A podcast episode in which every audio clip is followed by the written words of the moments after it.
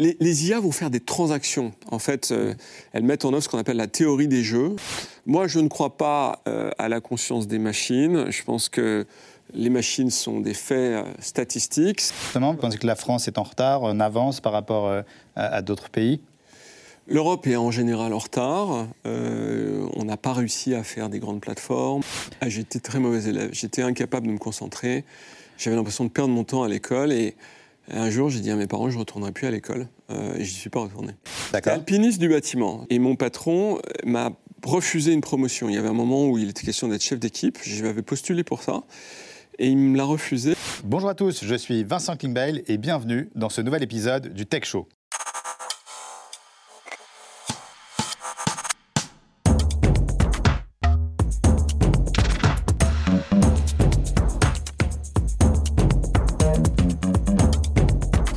Merci à tous de nous rejoindre ce mois-ci dans ce nouvel épisode du Tech Show. Cette émission, c'est votre rendez-vous mensuel sur la tech, le digital et les startups.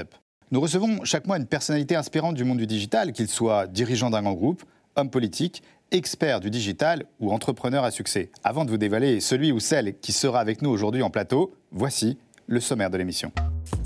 Aujourd'hui dans le Tech Show, Hervé Mignot, notre expert IA, viendra en plateau répondre à nos interrogations sur l'intelligence artificielle. Dans Histoire d'une DNVB, Adrien Laripa nous parlera de la chute de Groupon. Edwina recevra Mathieu Ferrel, fondateur du cabinet Singulier. Et puis nous irons dans la rue pour un micro-trottoir exceptionnel sur ChatGPT. Stéphane Daron nous emmènera à la rencontre de super profs dans la saga des entrepreneurs. Enfin, Hervé Bloch des Big Boss présentera le mercato du digital. Mais aussi des interviews, des jeux et des débats avec notre invité. C'est tout de suite dans le Tech Show. Mon invité aujourd'hui est issu d'une lignée de polytechniciens. Rompant avec ce modèle élitiste, c'est comme ouvrier dans le bâtiment qu'il commence sa carrière. Très vite, il devient entrepreneur dans ce secteur et ouvre sa première société à seulement 21 ans. Après avoir créé puis revendu plusieurs sociétés, dont la célèbre Absolute Group, il crée en 2000 MusiWap, précurseur de la musique sur mobile. Six ans plus tard, la société rencontre un succès phénoménal et est revendue pour 139 millions de dollars. Notre invité devient ensuite le mentor de nombreuses startups et c'est dans ce contexte qu'il est nommé en 2012 Digital Champion par la ministre déléguée au numérique Fleur Pellerin. Il est aujourd'hui président du Conseil national du numérique. Gilles Babinet et notre invité. Bonjour Gilles. Bonjour Vincent. Bienvenue dans le Tech Show. Bienvenue Gilles. Alors je suis vraiment honoré, je suis ravi euh, de vous recevoir euh, euh, dans le Tech Show. Vous êtes coprésident du Conseil national euh, du numérique avec Françoise euh, Mercada de la Salle et vous venez de publier Comment les hippies, Dieu et la science ont inventé Internet aux éditions euh, Odile Jacob. On pourrait dire que ce livre, c'est un essai presque historique et philosophique qui résume Internet, l'histoire d'Internet. Est-ce que c'est bien ça? Oui, c'est exactement ça. à l'origine, je me suis dit, mais pourquoi les Américains et la Silicon Valley réussissent aussi bien que ça? Et euh, j'ai cherché plein de choses et je me suis dit qu'il fallait essayer de comprendre l'histoire de cette affaire et c'est comme ça que je me suis euh, lancé dans l'écriture de ce livre. Dans ce livre, vous parlez des figures importantes euh, d'Internet. Vous parlez de Tim Berners-Lee, le père du HTML, euh, de Linus Torvalds, le précurseur de, l'open source, de, Steve Jobs, bien sûr, et aussi de Satoshi Nakamoto, donc l'inventeur, enfin le présumé inventeur du, du, Bitcoin.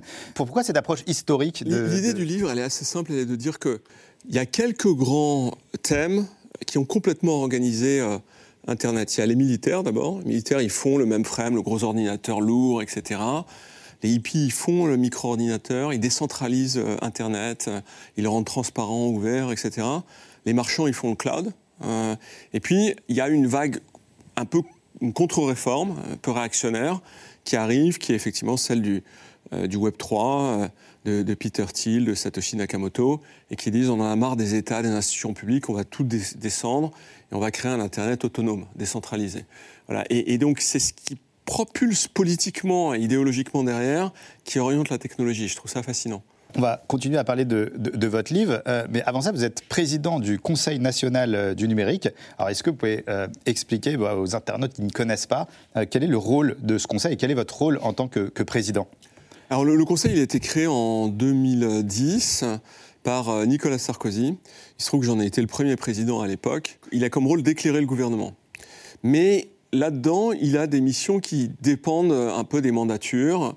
Et cette dernière mandature, l'idée, c'était de faire un, un qui soit assez politique euh, et qui traite de questions qui étaient les grandes questions un peu fondamentales, euh, qui est euh, l'éducation, notre rapport à la vérité, des sujets qui sont assez fondamentaux finalement pour faire fonctionner une démocratie. et sur lesquels on a beaucoup travaillé. On a travaillé pendant deux ans sur ces sujets. On a fait des rapports qui peuvent être gratuitement téléchargés. Vous pouvez nous citer quelques exemples de, rapports que vous avez pu publier? Bah, Par exemple, on a fait Jetons et monnaie, c'est un rapport sur le futur de l'argent. D'accord. Euh, et donc les crypto-monnaies Les euh, crypto-monnaies, exactement. Euh, on a fait un, petit rapport sur la cognition. Qu'est-ce qui fait que on est perméable à certaines informations et pas à d'autres Et qu'est-ce qui fait qu'on peut apprendre simplement ou pas? Puis on a fait des rapports sur le futur de, de, la démocratie, donc savoir comment les institutions démocratiques peuvent survivre à la désinformation en particulier. Ça, je crois que c'est un sujet qui est premier et sur lequel à mon avis, les institutions publiques vont se battre pendant des années, et plus encore avec l'intelligence artificielle. je l'ai dit en introduction, en 2012, vous avez été nommé euh, Digital Champion. Alors, est-ce que vous pouvez expliquer aussi quelles sont vos missions en tant que Digital Champion?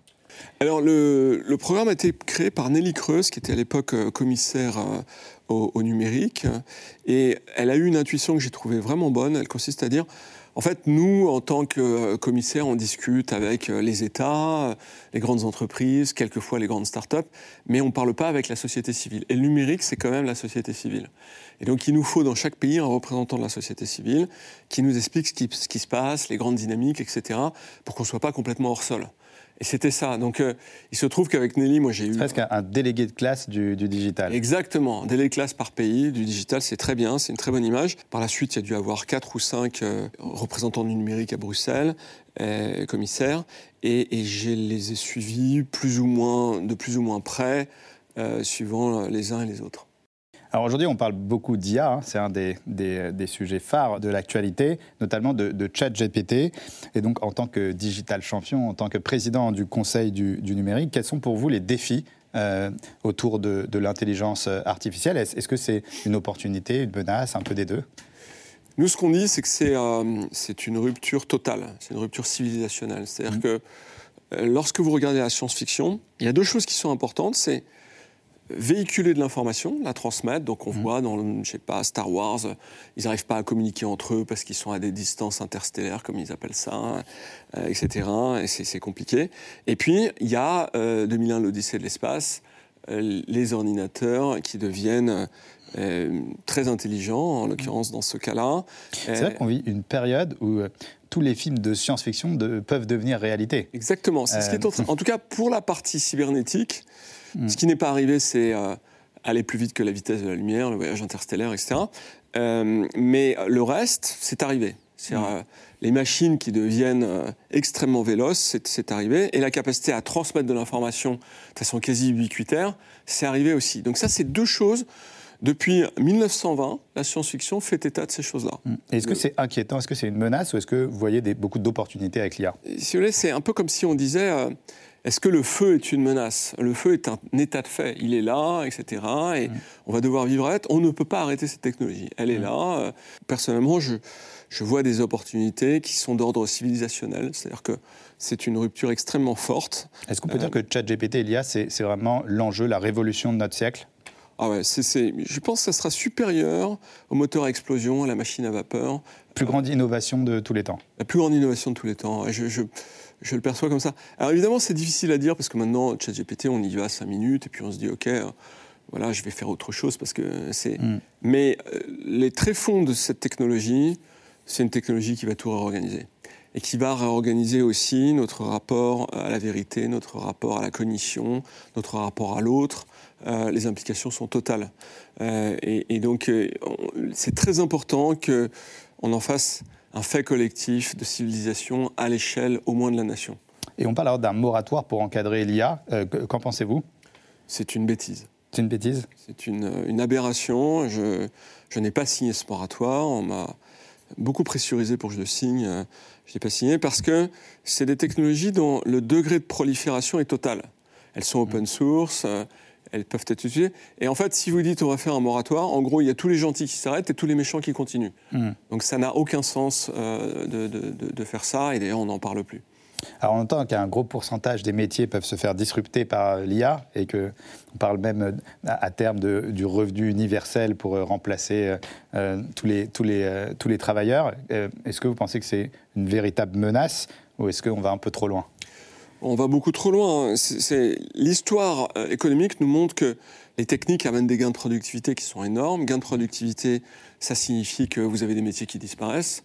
Quand vous inventez la photographie, il n'y a plus de peintres. Euh, il y a certains aspects euh, qui sont préoccupants et sur lesquels on doit faire attention.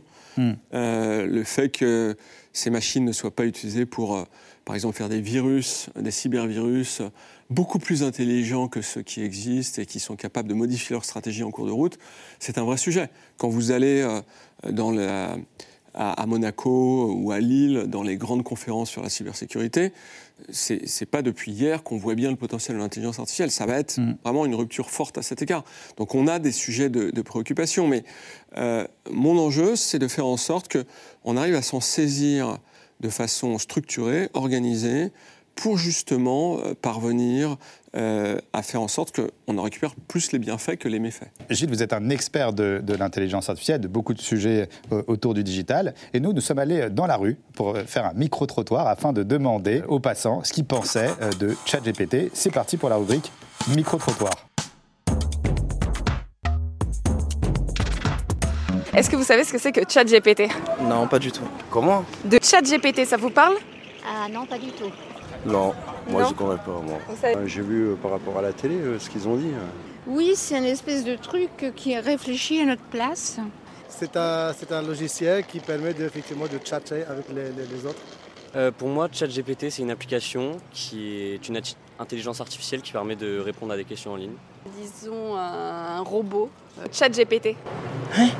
Globalement, je dirais que c'est une intelligence qui se développe par elle-même, arrive à réfléchir par elle-même et se développe toute seule. Ça peut être dangereux à la longue. Ça peut être une bonne chose, ça peut être une mauvaise, ça dépend. GPT, c'est pas le truc qui parle tout seul, qui fait tout seul vos devoirs à votre place Alors j'en ai beaucoup entendu parler, hein, effectivement. Hein. C'est ce truc d'intelligence artificielle.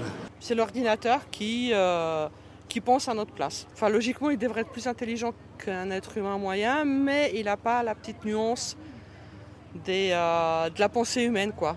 ChatGPT. Ah, that's artificial intelligence. Ah, le, métro, c'est où? Le métro, c'est là-bas. D'accord, merci beaucoup. Merci beaucoup. Voilà, réaction, euh, Gilles, à ce micro-trottoir ah, J'adore le côté super spontané euh, du, micro-trottoir. Le, sujet, c'est de faire en sorte que ces gens-là euh, comprennent mieux, sortent du fantasme, voient les côtés négatifs, comprennent les côtés positifs, et puis potentiellement s'en emparent pour eux-mêmes. Hmm. Euh, pour répondre à des questions qui se posent. Pour certains d'entre eux, pour en faire un métier, pour un autre, pour le mettre dans sa TPE, etc., euh, etc. Le potentiel est transversal. Il touche tout le monde euh, à différents degrés. Et, donc, il y a des pays qui vont s'en saisir, d'autres moins bien. Il faut qu'on le fasse qu'on le traite comme une opportunité. Alors justement, vous avez été nommé par Elisabeth Borne sur un sujet autour de l'IA. Est-ce que vous pouvez nous, nous, nous expliquer? Bah, le gouvernement a compris que le sujet IA était un sujet premier. C'est vraiment un sujet civilisationnel. C'est-à-dire qu'il y a des pays qui vont se faire déclasser et d'autres qui vont prendre une avance forte euh, à ce, propos.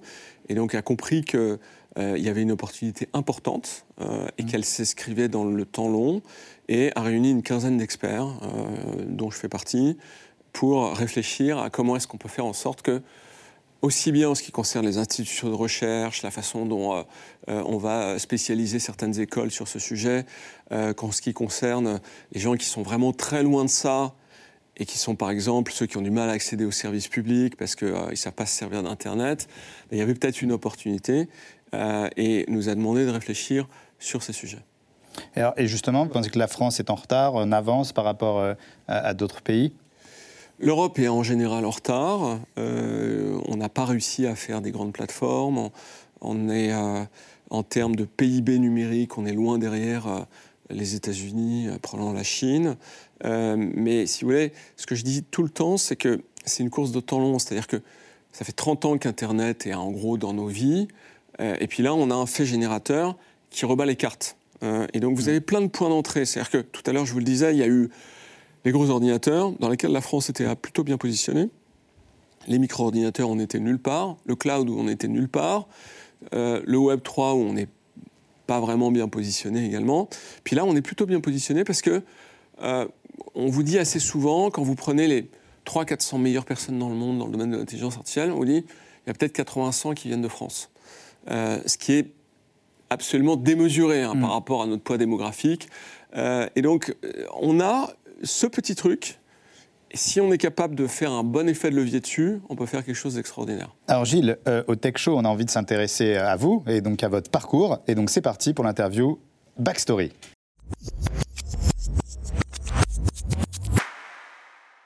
Gilles, est-ce que vous êtes prêt pour l'interview Backstory? Je ne sais pas, on va voir. Alors Gilles, vous êtes né le 7 mai 1967 à Issy-les-Moulineaux et vous avez grandi à Meudon. Est-ce que c'est bien ça? C'est tout à fait exact. Vous êtes issu d'une longue lignée de polytechniciens. Dans quel secteur travaillaient vos parents? Euh, mon père est ingénieur du génie maritime. Euh, il, faisait des, vérifiait des coques de très grands bateaux. Euh, il a fait ça une grande partie de sa vie. Et alors, mes ancêtres sont soit polytechniciens, soit saint-syriens. Quand on a une, famille comme ça, avec que des, saint-syriens ou des polytechniciens, est-ce que c'est pas une trop forte pression, c'est pas une grosse pression Si, c'est une assez grosse pression. moi, j'ai quitté l'école à 15 ans en réalité. Parce que c'est vrai qu'on on a lu que vous étiez plutôt mauvais élève. Euh, et j'avoue qu'on a été un peu surpris, on a du mal à y croire. Est-ce que c'est vrai? Ah, J'étais très mauvais élève. J'étais incapable de me concentrer. J'avais l'impression de perdre mon temps à l'école. Et un jour, j'ai dit à mes parents, je ne retournerai plus à l'école. Euh, et je n'y suis pas retourné. Et donc, c'était quoi votre passion euh, étant enfant? Ah, J'en avais plusieurs, mais j'ai eu longtemps l'électronique et l'informatique. donc ça, c'était vraiment quand j'étais avant 16 ans, euh, je, faisais ça, je bidouillais tout le temps des composants électroniques.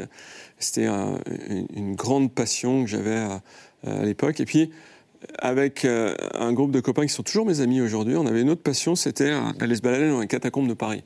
D'accord. donc on mettait des lampes, des trucs et tout ça. Et, vous on peut vous trouver euh, euh Non, j'y vais plus du tout. ça doit faire 20 ans que je suis pas allé.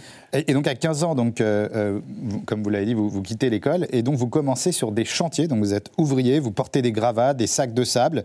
Vous êtes un peu aussi électricien. Comment votre famille, donc que des, des, X et des Saint-Syriens, comment ils réagissent quand leur fils veut devenir ouvrier?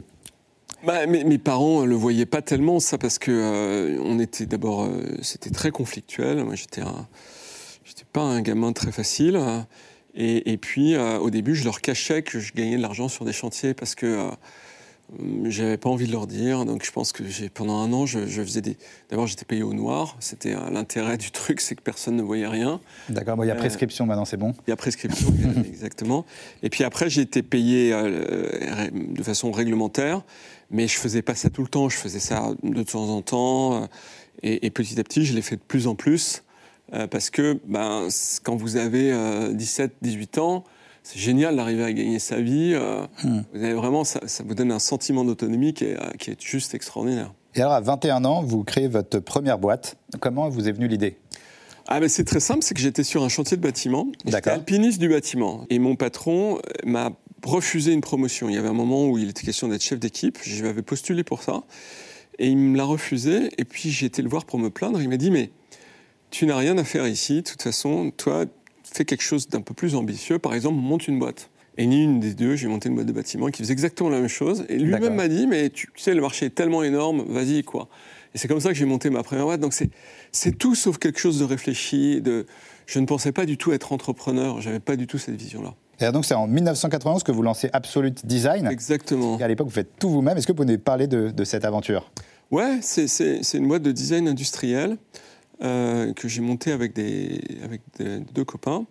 Et euh, on a euh, eu beaucoup de mal à démarrer parce que c'était une période de crise économique. je dis toujours, si vous lancez votre boîte pendant des crises, votre capacité de résilience sera très supérieure aux autres. Et donc, euh, moi, je pensais que j'étais un grand entrepreneur parce qu'en claquant des doigts, j'avais monté une boîte qui avait bien marché mmh. parce que justement, il y avait une bulle dans le, la construction immobilière. Et puis là, c'était exactement le contraire. J'étais complètement à contre-cycle et, mmh. et c'était très dur. Je pense que euh, pendant deux ou trois ans, je me suis payé le SMIC. Euh, et puis après, ça s'est mis à décoller. et la boîte a, a, vraiment bien marché. On a fait une jolie boîte alors, à, la fin, vous étiez combien de, combien de salariés? On était, je ne sais plus, une cinquantaine, quelque chose comme ça.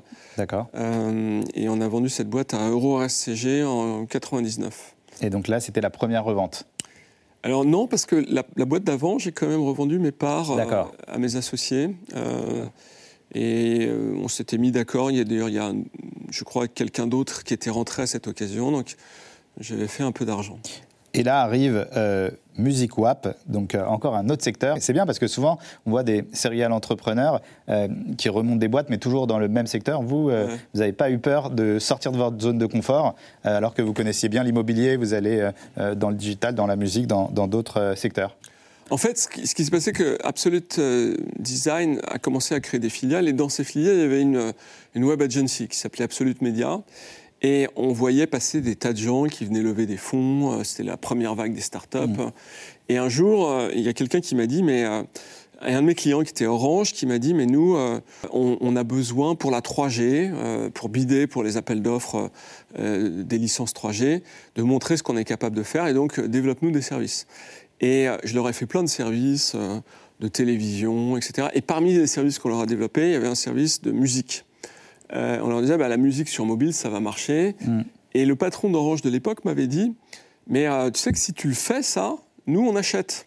Mm. Et on est prêt à acheter cher. Donc c'est un client qui vous a donné l'idée de la boîte d'après. Et voilà. Et donc on a structuré une petite entreprise autonome. Et là, je me suis dit, il faut que je vende Absolute. Euh, et que je me précipite sur ce sujet parce que c'est génial. Quoi.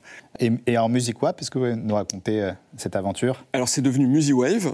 Euh, on a changé de nom, MusiWap, parce que la technologie initiale s'appelait le WAP. Ça n'a pas euh, fonctionné. Euh, et MusiWave a eu beaucoup pareil. On a eu des années horribles au début.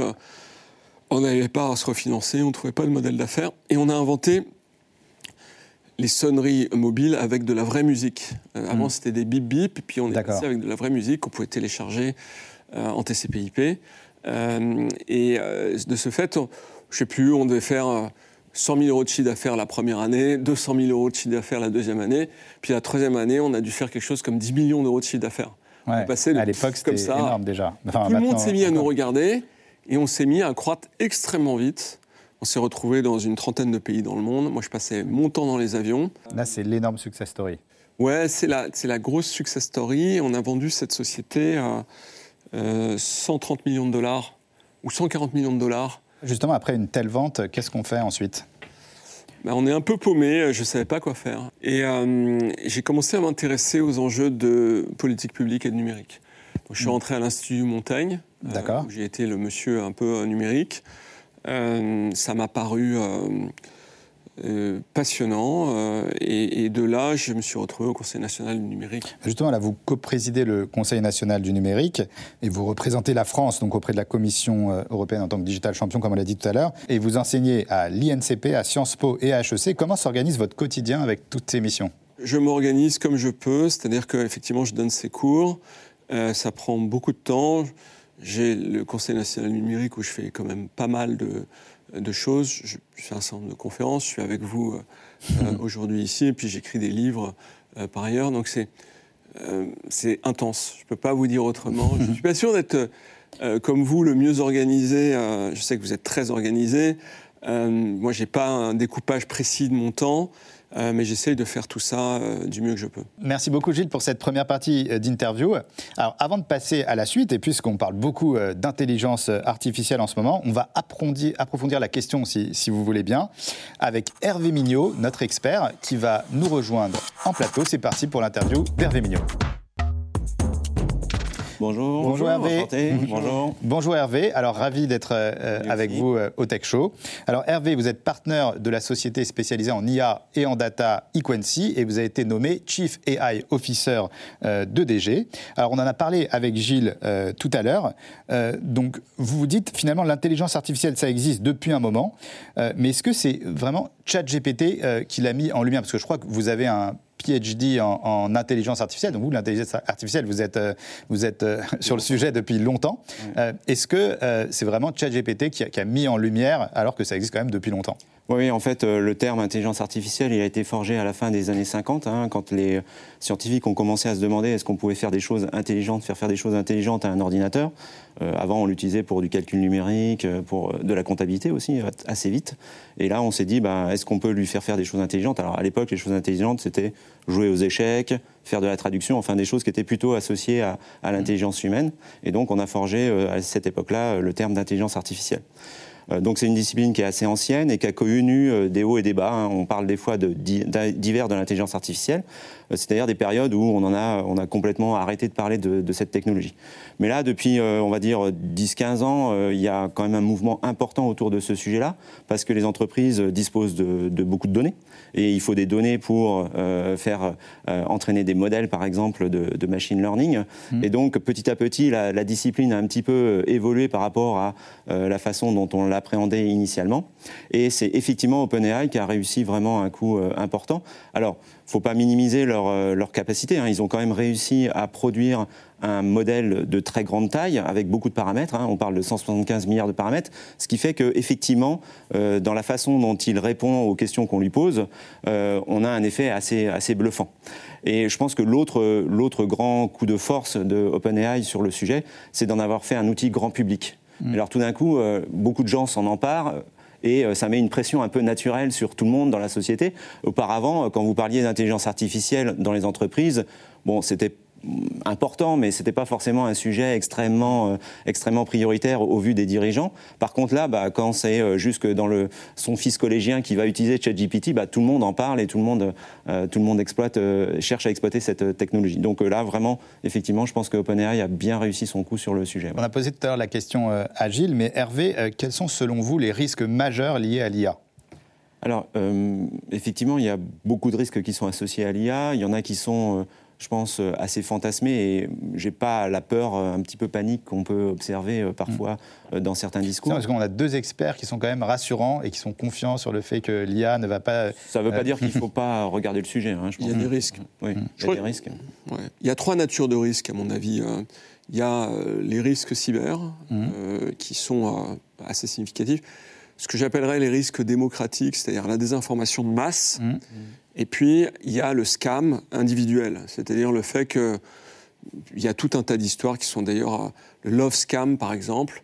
C'est euh, vous êtes sur un réseau de rencontres, vous discutez avec euh, Brad Pitt, entre guillemets, et vous tombez, une femme tombe amoureuse de Brad Pitt, et puis elle lui fait un chèque de 50 000 dollars, et ça arrive tout le mmh. temps. Beaucoup d'arnaques liées à l'IA. Ça, c'est les trois grandes catégories de risques qui ont des niveaux d'incidence différents. C'est-à-dire que mm. ça, c'est problématique, mais ça ne va pas mettre en danger la démocratie. Mm. Votre réaction Alors, je me, Oui, je compléterai. Je pense qu'il y a des aspects un peu environnementaux quand même derrière l'IA, parce que quand on regarde les modèles qui sont utilisés actuellement, euh, c'est quand même des marteaux pilons des fois pour écraser des mouches. Ça consomme énormément d'énergie euh, lors de l'entraînement du modèle. Et puis, euh, si on est tous à utiliser massivement ces modèles, il y aura aussi obligatoirement un, coût, un coût énergétique important. Euh, on voit bien que la communauté euh, de chercheurs s'est un petit peu emparée du sujet. Hein. On cherche des algorithmes plus économes, on cherche euh, des architectures différentes, on cherche même carrément des processeurs. Mm. là, IBM a fait des annonces au mois d'août, justement, sur des processeurs de nature un peu différente et qui permettent effectivement d'avoir des réductions significatives. On ne parle pas de moins, 5, moins 10%, on parle de mm. diviser par 10 la consommation, des choses comme ça. Mm. Donc, bon, mais c'est de la recherche, donc il va falloir encore quelques années avant que ça arrive, alors qu'on a une certaine urgence sur ces sujets-là. Alors, une petite question que je vous pose à tous les deux. Quel est pour vous euh, euh, l'outil euh, qui a été le plus bluffant en IA dans cette nouvelle génération IA ah, Moi, je pense que c'est ChatGPT pour une raison simple, c'est que ça a permis à tout le monde de mettre le doigt sur l'intelligence artificielle et mm. c'est le ce qu'on dit en, anglais le haha moment. Mm. Ce, ce, moment a été beaucoup plus ancien en ce qui concerne la Chine. La Chine, c'est quand euh, AlphaGo a battu Lycédol mm. au jeu mm. de Go. Et, ça a été. Il se trouve que moi, j'ai voyagé pas mal en Chine à cette époque-là.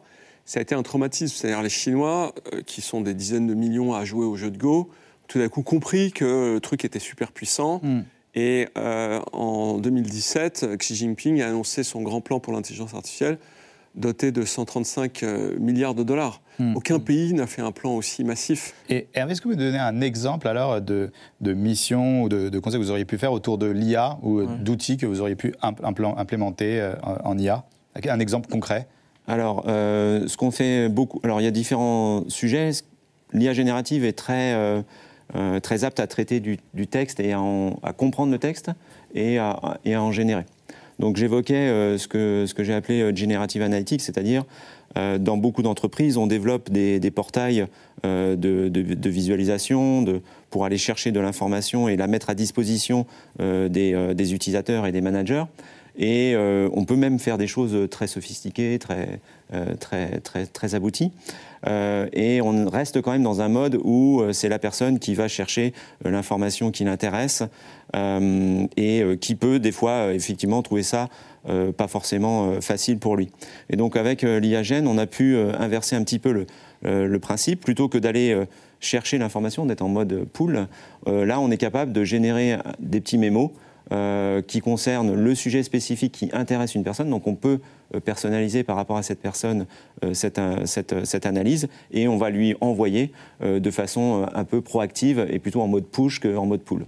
Donc ça, ça inverse un petit peu les perspectives et ça donne des choses assez intéressantes sur ce type d'exploitation et de valorisation des données de l'entreprise. Merci beaucoup euh, Hervé, merci, euh, merci Gilles. Alors Hervé, vous, allez rester avec nous parce qu'on va faire un petit jeu. Euh, on va vous confronter puisque vous êtes deux experts de l'intelligence artificielle. C'est parti pour Question pour une IA.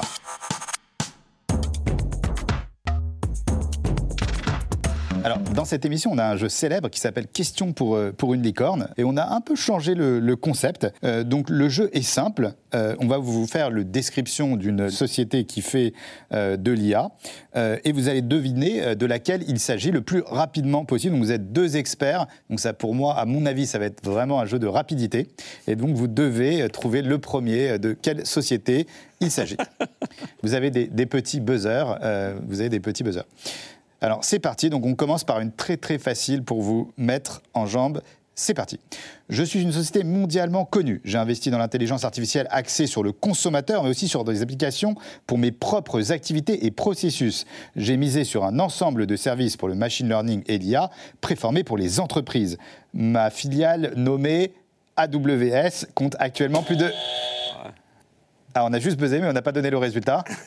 Tellement facile que, juste on buzz. Amazon, c'est gagné. C'est pas forcément des entreprises françaises alors. C'est un point pour. Ah, j'ai jamais dit que c'était obligatoirement une entreprise euh, française. Hein. Donc c'est 1-0 et c'était vraiment pour la rapidité. On est prêt, là ça va être plus dur. Je suis une application née à la suite des attentats tragiques du marathon de Boston en 2013. Startup qui utilise l'intelligence artificielle pour faire des recherches dans les médias sociaux afin d'identifier en temps réel les événements et les situations qui pourraient avoir besoin de services d'urgence, leur permettant d'agir plus rapidement et de manière intelligente. L'entreprise a amassé plus de 120 millions de dollars de financement jusqu'à présent, avec des investisseurs comme le géant japonais des télécommunications, SoftBank. Je suis. Ouais, je sais pas. C'était Banjo. D'accord. C'est pas grave. Donc toujours 1-0 pour Gilles. Euh, là, ça va être beaucoup plus facile. Là, c'est parti pour de la rapidité. Est-ce que vous êtes prêts? Ok. Je suis un groupe de recherche à but non lucratif qui a pour objectif de développer l'intelligence artificielle pour le bénéfice de l'humanité dans son ensemble. J'ai réussi à conserver une mentalité open source en dépit d'importantes sommes d'argent provenant d'investissements et d'autres acquisitions. Certains des plus grands noms. OpenAI? OpenAI, c'est gagné. C'est parti pour la prochaine. Euh, normalement, vous devriez y arriver. Ça va être aussi de la rapidité. Donc, on est à 1 partout. Donc, euh, rien n'est gagné. C'est parti. Attention, Cocorico. Je suis une start-up française basée à Paris et officiellement créée en avril 2023. Je développe actuellement de grands modèles de langage similaires. Ah, ouais, Mistral. Mistral. On me dit à l'oreillette que Hervé aurait buzzé avant. Je suis désolé. C'est 2 à 1. 2-1 pour, euh, pour Hervé. Alors, attention, donc, puisque c'est la dernière question, donc il y aura soit égalité, soit Hervé peut gagner. C'est parti. Je suis un laboratoire de recherche indépendant qui produit un programme d'intelligence artificielle générative. Je suis entré pour la première fois en version bêta ouverte le 12 juillet 2022 et je suis utilisable à travers un bot Discord. Je permets de créer des images à partir de descriptions textuelles fondées par Toujours Hervé. Est-ce qu'il va. Stable Diffusion? Et non, c'est pas ça. Non, c'est. Euh, Attention, Gilles. Gilles, il l'a. Gilles, il l'a. Gilles continue. Gilles peut encore gagner. Hugging Face non plus. Je continue, c'est pas grave. Je euh. suis fondé par David Holz, cofondateur de Leapmotion. Je connais une notoriété mondiale ah, en mars 2023 quand de fausses photos d'actualité réalisées par mon IA sont diffusées sur Internet, euh, mettant en scène. Alors il suffit d'appuyer. Il faut buzzer. Il faut buzzer. Mid-journée? Mid-journée, c'est gagné. Félicitations. Félicitations Hervé. Hervé qui gagne 2 à 1. Euh, un petit commentaire Gilles, est-ce que la déception n'est pas trop grande euh, Dégoûté, abattu, non Abattu. Abattu. Bah, félicitations en tout cas Hervé qui gagne question euh, pour une IA. Merci beaucoup Hervé d'avoir été avec nous. Alors Gilles, maintenant, je vous propose de découvrir euh, avec nous une nouvelle chronique euh, d'Adrien Laripa, qui est une des stars euh, du Tech Show. C'est le fondateur de 140 Studios et il va nous parler aujourd'hui de l'histoire de Groupon dans sa chronique histoire du DNVB. C'est parti pour l'histoire d'une DNVB.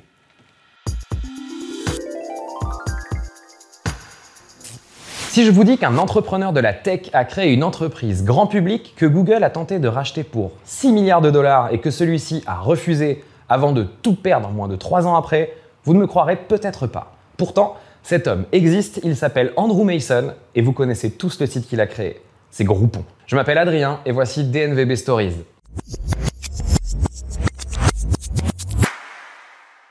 L'épisode d'aujourd'hui pourrait s'appeler De l'apogée à la chute avant la Renaissance, les montagnes russes de Groupon. Nous sommes à Chicago en 2008 et un entrepreneur du nom d'Andrew Mason travaille sur une plateforme d'activisme social appelée The Point. Malheureusement, cette plateforme de financement participatif destinée à résoudre des problèmes sociétaux n'a pas trouvé son public. Mais de ses cendres est né le concept de Groupon, un site proposant des offres quotidiennes aux consommateurs pour aider les entreprises à attirer de nouveaux clients. Le principe est simple mais attrayant. Groupon propose des réductions imbattables sur les services, les produits et les expériences locales, créant une situation gagnant-gagnant pour les consommateurs avides de bonnes affaires et les entreprises en quête de visibilité. Le modèle fait mouche. En seulement deux ans, Groupon s'étend de quelques villes américaines à des dizaines de pays à travers le monde et revendique un impressionnant nombre de 35 millions d'utilisateurs inscrits en 2010. L'entreprise connaît une croissance sans précédent et elle est saluée comme l'entreprise la plus rapide de l'histoire. Le succès attire l'attention, de grands acteurs comme Google montrent de l'intérêt, avec une offre d'acquisition donc rapportée à 6 milliards de dollars en 2010. Mais Mason et son équipe déclinent, pariant sur leur propre capacité à transformer Groupon en un géant mondial. Avec cette décision, ils préparent le terrain pour l'une des introductions en bourse les plus attendues de l'histoire de la tech. En novembre 2011, Groupon est ainsi introduit en bourse, levant 700 millions de dollars lors de son IPO, l'une des plus importantes introductions au Nasdaq depuis Google. L'entreprise est alors valorisée à près de 18 milliards de dollars et l'enthousiasme autour de Groupon est palpable. Mason est célébré comme un visionnaire. Mais la célébration sera de courte durée. Après l'IPO, le cours de l'action commence à chuter. À la fin de 2012, il avait perdu près de 80% de son prix initial. Mason, l'entrepreneur qui avait construit l'entreprise à partir de rien, est démis de son poste de PDG en février 2013. Le succès fulgurant de l'entreprise est ainsi suivi par une chute tout aussi dramatique. Les critiques pointent du doigt un modèle commercial défectueux qui ne cultive pas la fidélité des clients et facilement imitable. L'expansion rapide aura dilué les ressources et conduit à des défis opérationnels quasi inextricables. Cependant, Groupon ne mourra pas totalement. L'entreprise entame un processus de restructuration et pivote son activité autour d'une place de marché plutôt que sur les offres quotidiennes par email.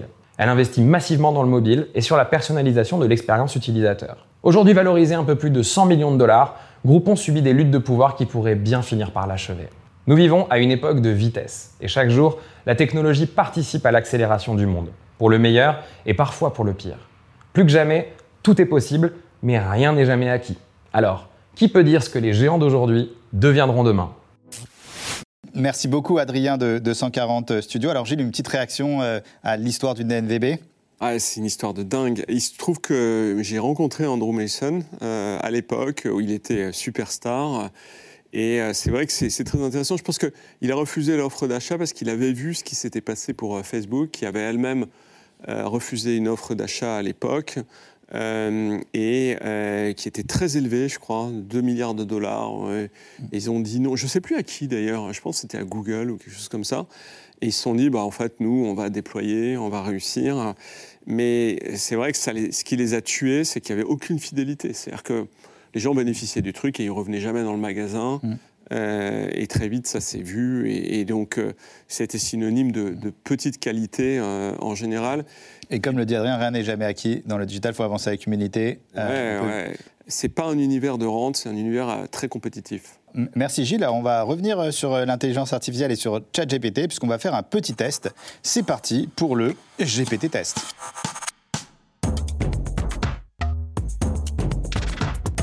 Alors Gilles, nous avons demandé à ChatGPT euh, de vous faire une, interview et donc de vous poser des questions. Vous allez pouvoir euh, y répondre si vous le désirez, mais surtout, plus que d'y répondre, vous devez nous dire à chaque fois si cette question vient de ChatGPT ou si elle vient euh, d'un humain, de notre auteur, qui lui, jusqu'à preuve du contraire, n'est pas une IA. Mm. Donc, et pourquoi vous le pensez Évidemment, vous expliquez à chaque fois. Est-ce que ce jeu vous, ce jeu vous plaît déjà C'est parti. Alors Gilles, quelle est votre vision pour l'avenir du numérique en France et quelles sont les tendances émergentes que vous suivez de près? ChatGPT ou cerveau humain? Euh, franchement, j'en sais rien, parce que la question est quand même très générique. Je dirais euh, ChatGPT. Et c'est ChatGPT, c'est correct. Mm.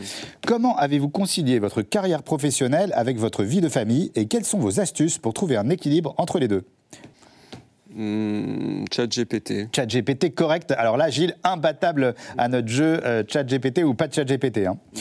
Gilles Babinet, est-ce que vous pensez que ChatGPT, en tant qu'outil conversationnel, est capable ou serait capable de mentir? Ça peut être une question de ChatGPT aussi, objectivement. Et là, c'est la première erreur sur ah l'interview. Donc c'était un cerveau humain. Ce C'est pas ChatGPT qui a posé cette question.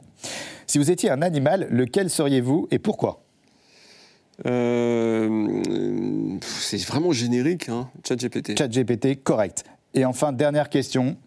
En tant qu'expert du numérique, est-ce que vous pensez qu'un jour l'IA aura une conscience et qu'on devra défendre ses droits au même titre que les minorités, les animaux ou l'environnement? Euh, Humain humain, c'est correct, donc c'est quasiment un sans faute. Bravo Gilles. Donc on voit quand même hein, que, mm. que ChatGPT remplace pas totalement le cerveau humain, puisque on peut, il y, a certaines questions qu'il n'est pas encore capable de poser. Ouais, ouais, c'est bah, tout ce qui est un peu générique, euh, ChatGPT, quoi. Voilà, dès qu'on sent que c'est un peu élaboré. Euh, c'est différent. Merci Gilles de, vous être prêté au jeu. Alors il y a une coutume dans, cette émission, c'est que chaque mois, je laisse le plateau à Edwina d'European Digital Group pour nous parler de fusion-acquisition.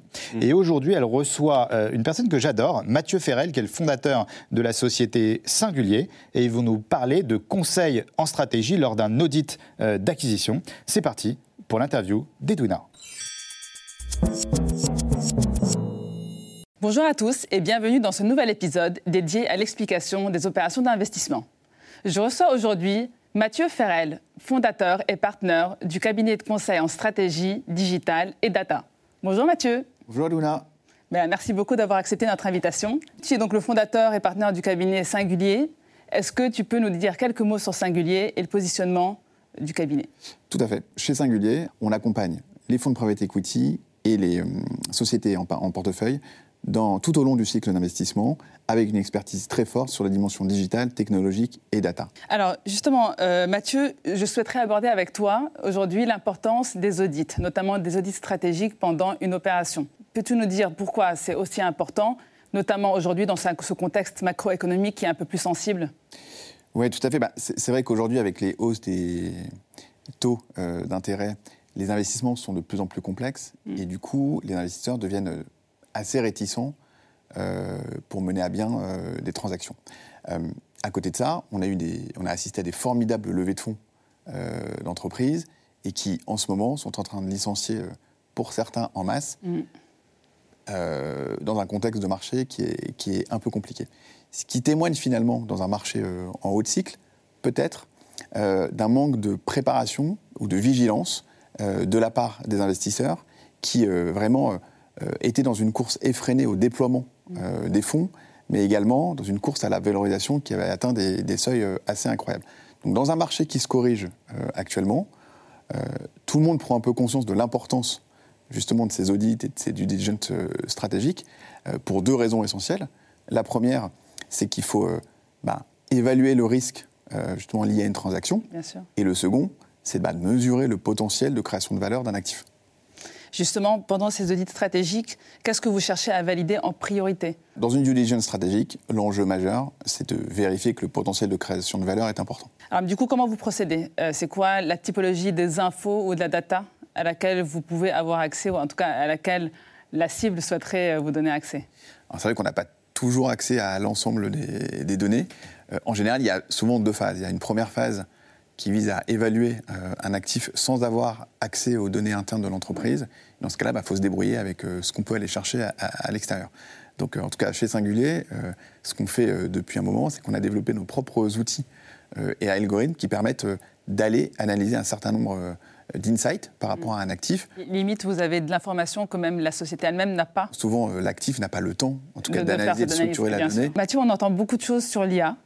Euh, c'est le sujet du moment. Certains disent que l'IA va disrupter tous nos métiers. Donc ça, c'est vraiment le scénario noir. Et d'autres disent que c'est une très belle opportunité parce qu'avec l'IA, on va pouvoir accélérer nos process, être plus performants et plus productifs.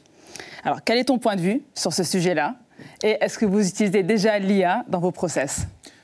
Euh, Très bonne question. la vraie question, c'est est-ce qu'on sera encore là dans deux ans? Est-ce qu'on aura encore du boulot?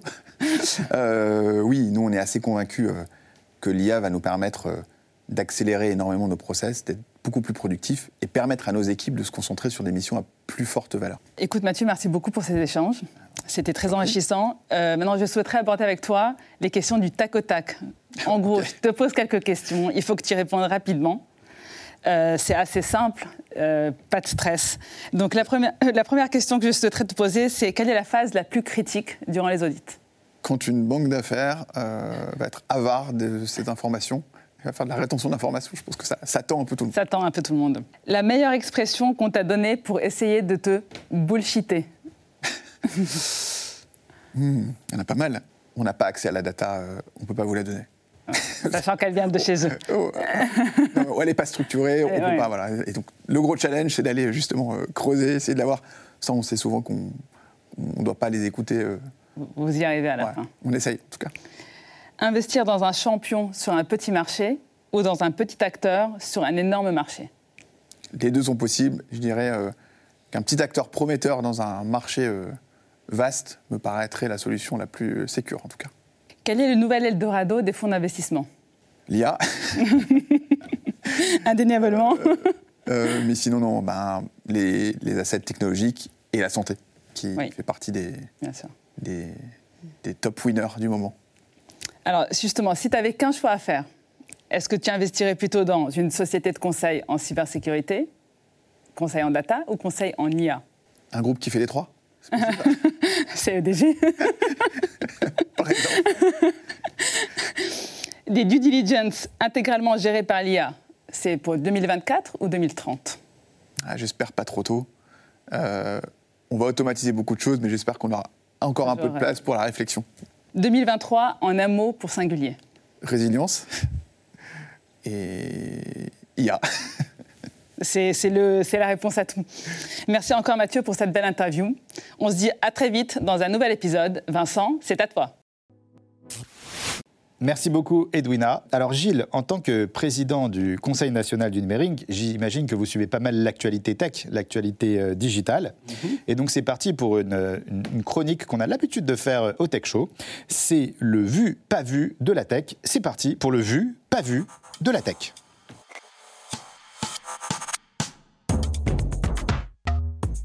Gilles, cette interview est très simple. Euh, vous devez juste me dire si on a vu ou si on n'a pas vu euh, dans la tech. Donc vraiment euh, très simple. Est-ce qu'on a entendu cette fois le robot conversationnel de Google dire Je ne veux pas disparaître, j'ai peur qu'on m'oublie C'est vu ou c'est pas vu? Je crois que c'est vu. C'est vu, c'est correct. En effet, c'est le média Futurisme qui lui a demandé S'il te plaît, dis-moi quelque chose que tu n'as jamais dit à personne. Et le chatbot de Google a confié alors ses craintes existentielles.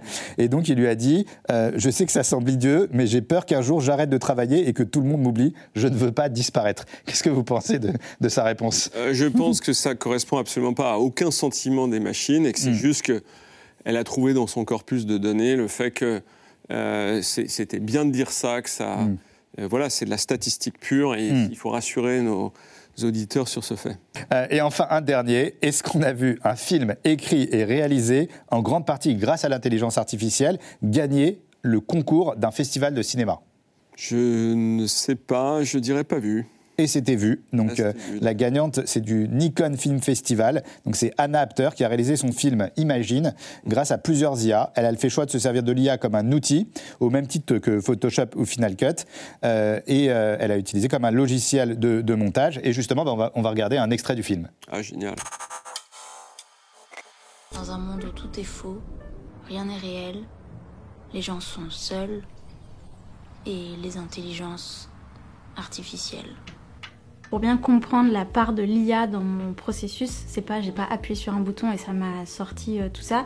J'ai d'abord écrit un texte, j'ai réfléchi comme j'aurais fait avec un storyboard, sauf que j'ai demandé à une IA, j'ai décrit les à mid-journée. Je veux un enfant euh, triste, au regard euh, vide, qui regarde la caméra, qui est dans une chambre. En fonction des images qu'on voit, je décrivais exactement ce qu'on voyait. Si on voit des trophées de football euh, derrière un des enfants, c'est parce que je les ai demandés. S'il y a une fenêtre, c'est parce que je l'ai demandé. J'en ai généré beaucoup avant d'avoir les images qui me plaisaient. Et une fois que je les avais, je les ai quasiment toutes retouchées euh, sur Photoshop. Et ensuite, je les ai, voilà, je les ai animées pour essayer de leur donner vie en utilisant encore d'autres outils qui sont trouvables partout sur Mmh. Internet. Mmh. Votre réaction, Gilles, sur ce Ah, court-métrage ouais? Vraiment génial. Et ça montre bien d'ailleurs euh, que les, les machines ne sont pas forcément amenées à nous dominer, euh, même pas du tout for- euh, amenées à nous dominer, mais que si on les utilise bien, on explose. nous rendre plus productifs. Voilà. euh, et- et Sa plus- créativité, entre autres. Merci euh, euh, Gilles. Et tout de suite dans le Tech Show, euh, on va retrouver Stéphane Dahan, donc de la société Excelmance, euh, qui est parti à la rencontre de Wilfried Garnier, le fondateur de Superprof. Donc c'est parti pour la saga des entrepreneurs.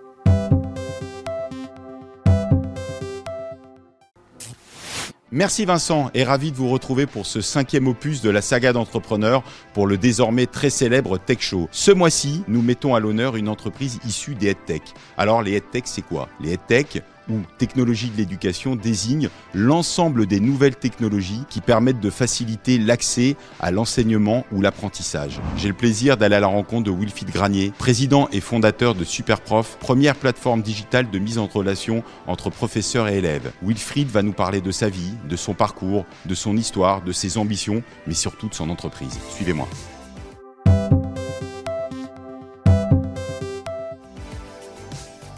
Bonjour Wilfried. Stéphane, bienvenue chez Superprof. Merci de nous recevoir dans ton magnifique siège social. Eh ben écoute, merci de venir nous voir en tout cas. Je te propose, c'est une interview euh, basée sous le signe de la bonne humeur. Eh ben avec grand plaisir. On va débuter cette interview par euh, un peu de toi. Tu vas nous parler de ta vie, ton parcours, ton histoire. euh, Assez classique, hein, Stéphane. Moi j'ai euh, 44 ans aujourd'hui euh, et j'ai commencé euh, mes études puisque j'étais pas si mauvais que ça en maths, du coup, à faire une prépa, puis après une école d'ingénieur à Compiègne, et puis je suis sorti avec un diplôme euh, d'ingénieur informatique, et je me suis dit, c'est exactement ce que j'ai pas envie de faire. Je me suis lancé dans le conseil. Là, j'ai développé vraiment cette envie d'entreprendre, cette envie de lancer des boîtes, et je me suis dit, il faut que je crée ma première société, et donc j'ai fait ça pendant 4 ans, et ensuite j'ai lancé la première boîte qui s'appelait Capé Média. Comment est venue justement l'idée de Superprof? Il y a 9 ans, je découvre Airbnb déjà. Je trouve que le modèle est incroyable, fascinant. Parallèlement à ça, je, je voulais me remettre à la guitare. Quand tu veux trouver un bon prof de guitare, c'est quoi l'alternative? C'est la boulangerie du coin où tu as une petite affichette, ou tu vas sur un site de petite annonce et tu as un prof de guitare qui est entre un, un camping-car et une machine à laver. Et moi, je me dis, je vais créer l'Airbnb du prof particulier. Avec un moteur de recherche qui va permettre vraiment aux élèves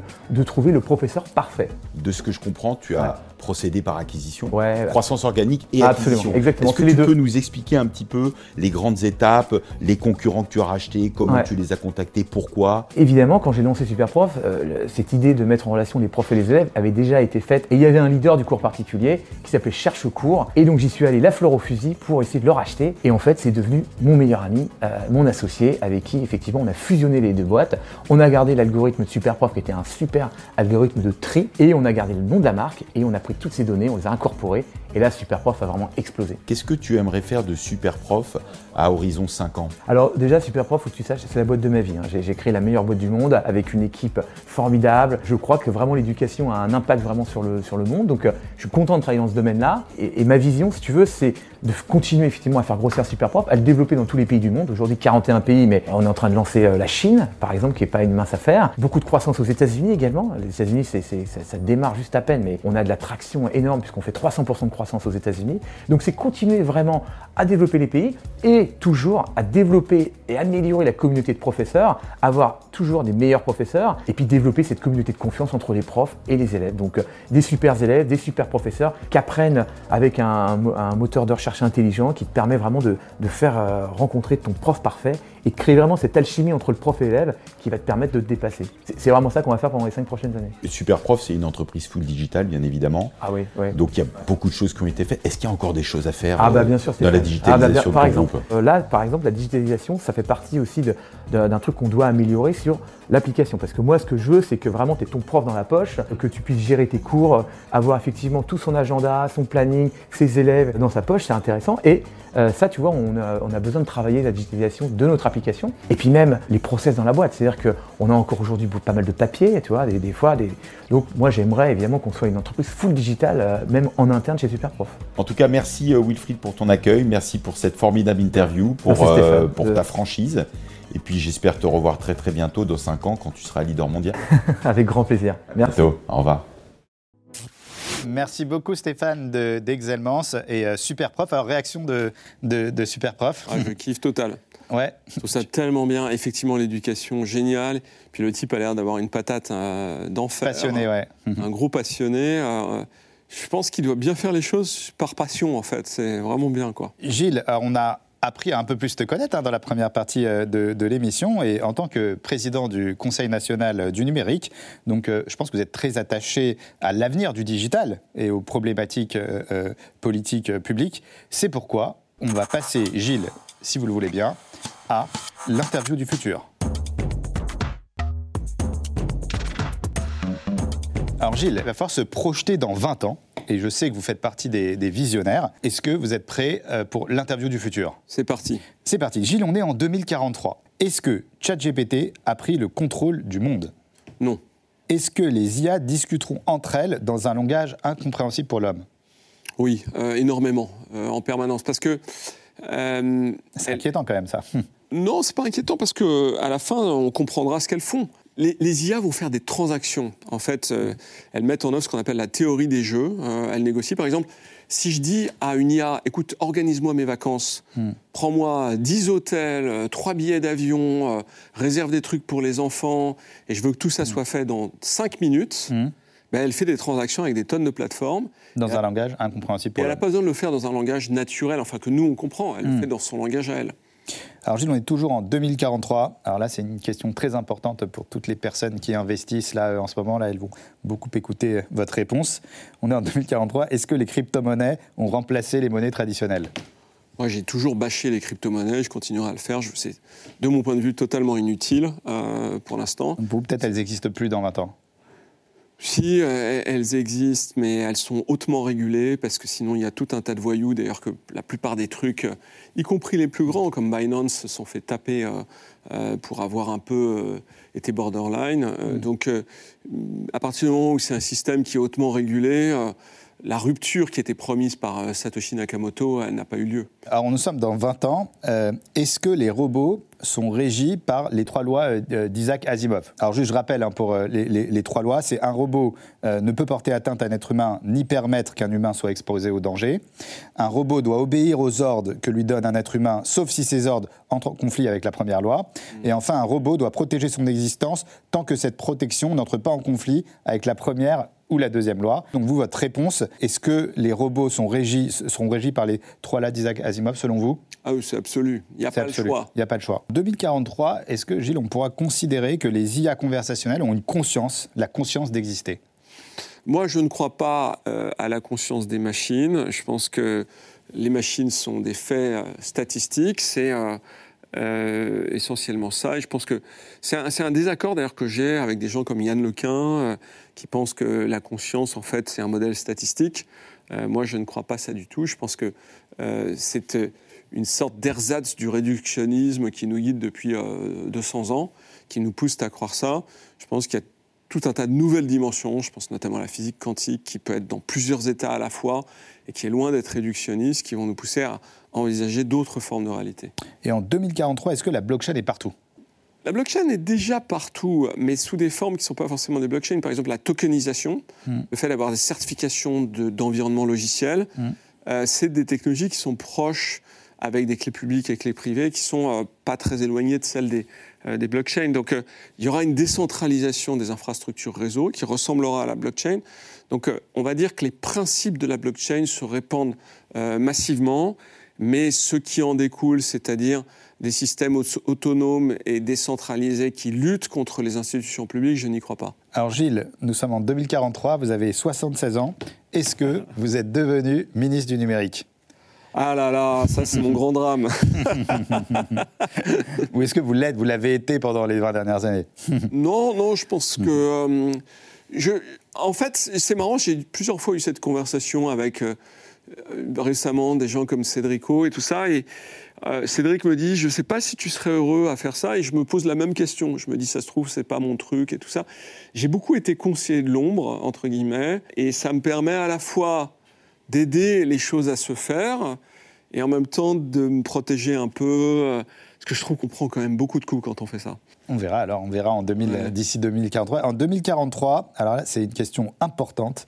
Est-ce que la French Tech est devenue leader mondial de la tech J'aimerais bien qu'on ait quelque chose à dire. Et je pense qu'on a quelque chose à dire, mais pour ça, il va falloir qu'on arrête de se taper dessus. Vous pensez que c'est possible C'est pas garanti, mais c'est pas, pas impossible.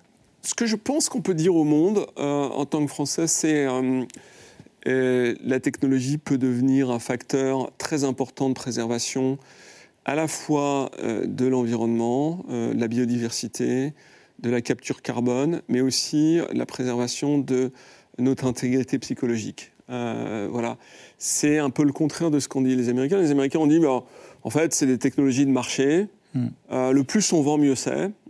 et ça a plutôt bien marché. Maintenant, on voit bien qu'on est dans une phase de, où la régulation revient. Il faut un alliage entre régulation et innovation.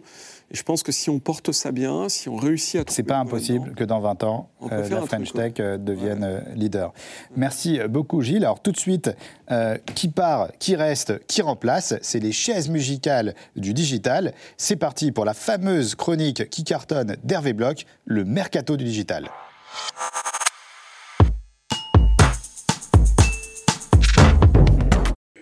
Bonjour à tous, c'est parti pour la 17e chronique du Mercato du Digital. Alors, Alix Boulnois a été nommé Chief Digital Officer du groupe Accor. Chez Brico Dépôt, Karen Von Klemput est devenue la nouvelle directrice marketing digital et client de l'enseigne. Chez Valourec, nous avons la nomination de Valeria Fernandez en tant que directrice digitale et système d'information. Miguel Carvalho a pris la direction digitale et e-commerce de Système U, c'est un big boss emblématique. Laetitia Thiel a été nommée directrice générale adjointe en charge de la communication, du digital et de l'expérience client chez Best Western. Gabriela Cabral, encore une big boss emblématique, rejoint Verisure en tant que Growth and Digital Director. Chez Bellambra, un nouveau directeur de la distribution, du revenu management, du digital en la nomination de Tariq Kibali. Toujours dans le secteur du tourisme, Guillaume Delacroix a rejoint depuis quelques mois le groupe Caravel, Promo Vacances, comme DGA Marketing et Communication. Géodis, leader mondial du transport et de la logistique, a annoncé la nomination de François Bottin en tant que directeur du digital et de la technologie. Et enfin, l'enseigne Decathlon a nommé Jimena Almendares à la direction du digital. Et voici, nous avons sélectionné que 10 personnalités emblématiques. J'en reçois une centaine à chaque chronique. N'hésitez pas à les envoyer sur LinkedIn ou sur le Tech Show du Digital, le groupe sur LinkedIn. Et nous sélectionnerons les 10 personnalités emblématiques du digital pour la prochaine chronique. À très bientôt. Merci beaucoup Hervé euh, pour cette magnifique euh, chronique. Gilles, euh, j'ai une mauvaise nouvelle, hein. l'émission touche bientôt à sa fin. Mais avant de vous libérer, c'est parti pour l'interview Confession.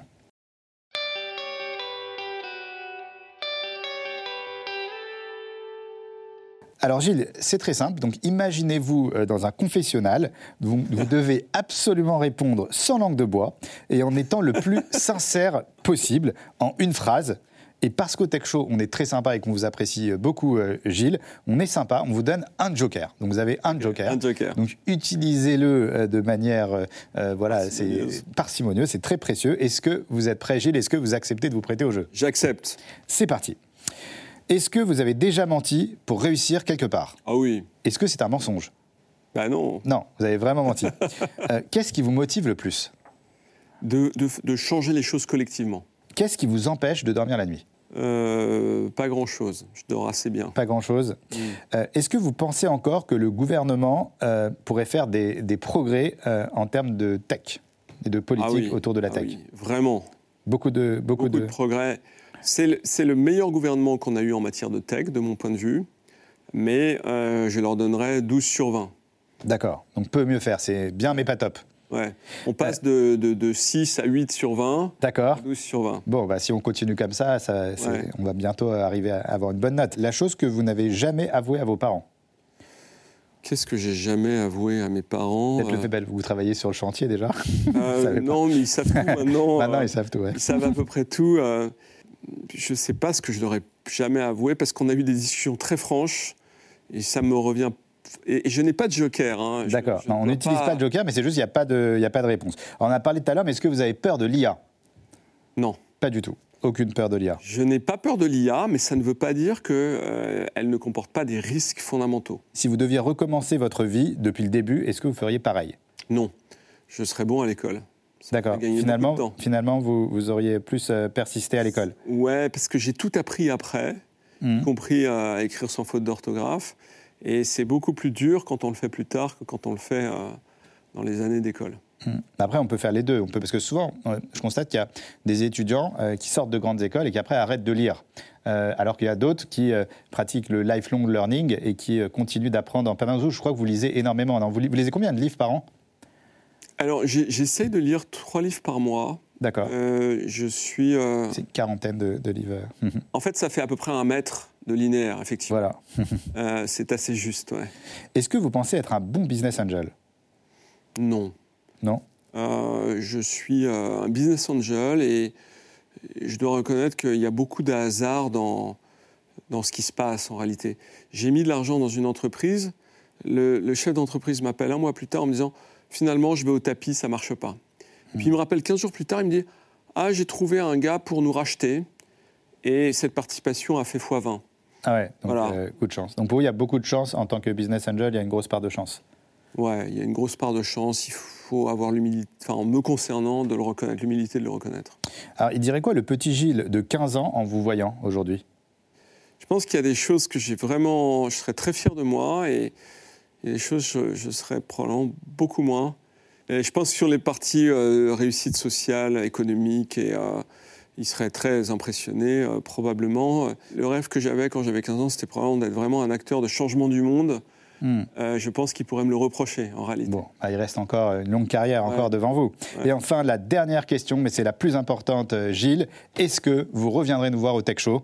Carrément. Merci beaucoup, Gilles. Merci beaucoup. C'était un plaisir euh, d'échanger avec vous. C'était un super Tech Show. Merci beaucoup. On est ravis de vous avoir reçu au Tech Show. Alors, je voulais bien sûr remercier toutes les équipes qui ont travaillé euh, sur le Tech Show. Bien sûr, toutes les équipes de Serge Calfon, euh, Magneto Serge, Vanessa Mérité, Valérie Texero, bien sûr, John Demaillot et toutes ses équipes, ainsi que les équipes de 140 studios. Et enfin, merci à tous de nous avoir suivis. On se retrouve très rapidement pour une nouvelle émission.